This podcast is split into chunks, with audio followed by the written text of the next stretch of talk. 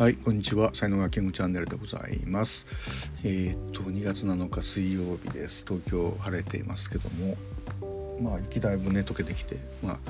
えー、よかったなというふうに思いますが皆様地域いかがでしょうか？さて今日のタイトルですけども才能がないことを長く続けると病気になるということですね。あのーちょっと前にね、えーと、才能があることをやるっていうのはこう自転車で こう山からねこうダウンヒルライドをするようなものだと。こがなくてもどんどんどんどんスピードがね加速度で出てきてっていうような感じで、えー、でその才能がないことをやるっていうのはこう山登りをするようなもんですよみたいなね 話をしたと思うんですけども。でこの山登りっていうのもねほんと悪いあれじゃなくてワンポイントでなんか短期間だけ頑張るみたいなことはあの大事だったりするしであとまあ若い時ですよね若い時っていうのはパワーがあるんで割と山登りやっても大丈夫だったりするんですよね。で山登りすることでやっぱりこうより高いところに行けるのでそこからこう新しいそのダウンヒルのルートが見えてきたりするので割とすごく大事なことだったりするっていうようなね話を前したと思うんですけどもでその山登りをですねやっぱねこうずっと続けるとですねやっぱ良くないわけですよね。年取ってからもずっと続けてるとやっぱりもうあのー、いろいろこうねやっぱやられてくるんですよね。まずその精神がやられてきて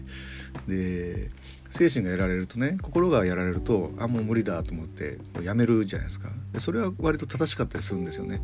だけど時々心が強い人っていうのがいてその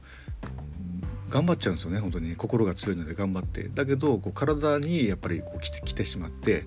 それで気が付いたら病気になってましたみたいなことが結構あるんですよね。だから病気っていうのはなんだかんだ言ってやっぱりこうサインだと思うんですよね。で僕はマインドが7、えーと、食べ物が3ぐらいの感じで病気って思ってるんですけどもやっぱこうマインドの部分っていうのがすごく大きいのではないかなっていうふうなことですよね。なのでこう本当そうそうこう体に来てしまった人っていうのは、まあ、本当食べ物が悪いかマインドも悪いかっていう、まあ、どっちかだと思うんですけどもこうマインドの方をね、えー、特になんか毎日やる仕事みたいなことに関してやっぱりこう才能がある才能を使った仕事っていうのをやると、あのー、まあ、楽だし、えー、スイスイ行くしであとまあエネルギーがどんどんやっぱ入ってくるみたいなねことで免疫力もまアップするのではないかみたいなことなんですよね。でもこういうの病気もねなんかこうやっぱねすぐにはならないんですよねやっぱ蓄積なんであのー、あれなんですけども、まあ、でも本当なんかねこうあっという間に病気になったりもするんでなんかねこう負荷がゴンとかかるとね、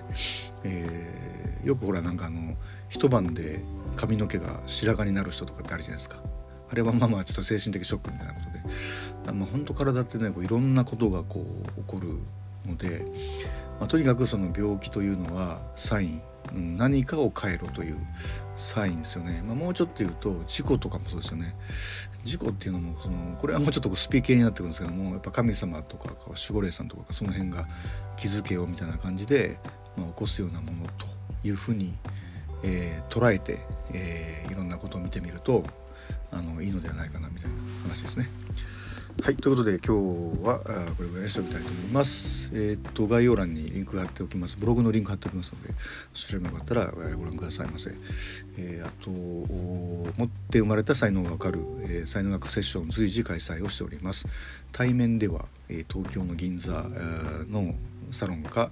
えー、上野御徒町エリアのカフェで、えー、やっております、えーえー、遠方の方は Zoom ですねオンラインであの対応しておりますので、え、ったらご利用くださいませ。はいということで、えー、今日も最後までお聴きいただきありがとうございました。いいねフォローコメントレターメッセージいただけますと大変励みになります。才能学マスターのキングでした。それではまた明日お会いいたしましょう。ありがとうございました。Have a nice day